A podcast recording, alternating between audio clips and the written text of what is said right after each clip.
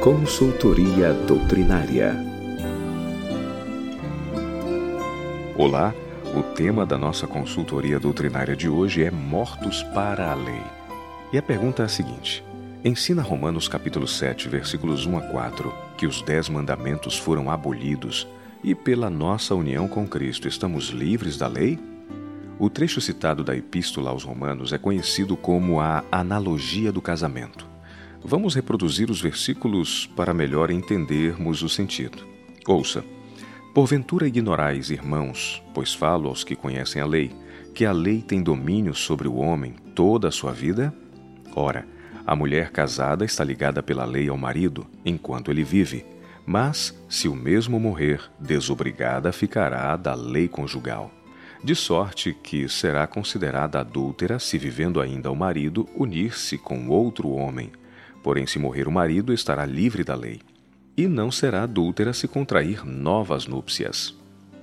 Assim, meus irmãos, também vós morrestes relativamente à lei, por meio do corpo de Cristo, para pertencerdes a outro, a saber, aquele que ressuscitou dentre os mortos, e deste modo frutifiquemos para Deus. Bem, como é óbvio, nesse trecho o apóstolo Paulo compara a união do crente com Cristo a um segundo matrimônio.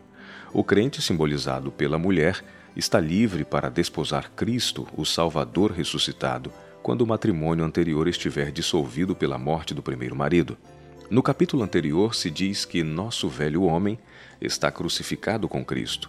Sua sepultura é simbolizada pelo batismo, de acordo com Romanos 6, versículos 3 a 7.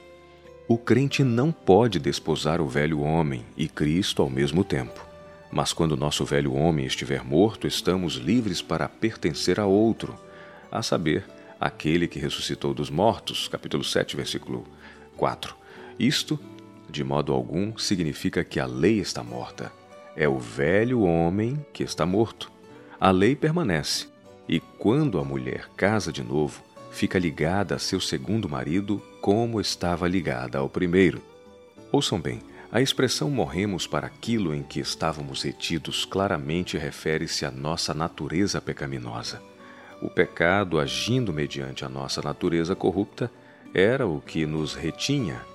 Acrescentemos que o original diz tendo morrido ou estando mortos, o que reforça e esclarece ainda mais o pensamento do apóstolo.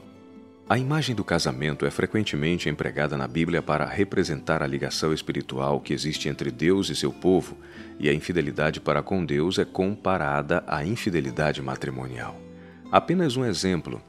Infiéis, não compreendeis que a amizade do mundo é inimiga de Deus? Aquele, pois, que quiser ser amigo do mundo, constitui-se inimigo de Deus. Isso está em Tiago, capítulo 4, versículo 4.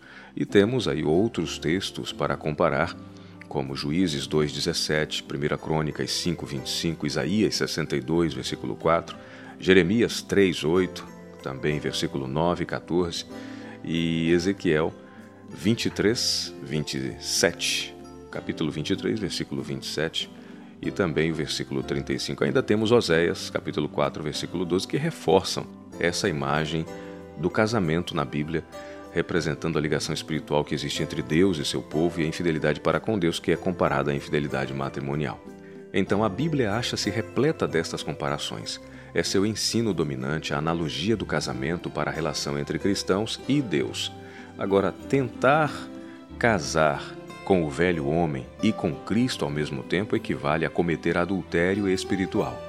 Se a lei que declara adúltera a mulher que tenha dois maridos vivos estivesse morta ou abolida, não haveria então nenhum fundamento na analogia de Paulo. A mulher não podia ser considerada adúltera, mas pelo fato de a mulher, com dois maridos vivos, ser declarada adúltera, é como se o texto em questão declarasse que a lei que proíbe o adultério é obrigatória. É só por ela que se define o adultério. É por ela que se define todo o pecado. É ela que revela toda a transgressão. O apóstolo não ensina de modo algum que este sétimo mandamento do Decálogo esteja morto ou abolido, como de resto nenhum dos outros nove mandamentos. Seria o absurdo. Será bom ler todo o capítulo 7 de Romanos e também o 8, para se confirmar que devemos estar livres é do pecado, não da lei.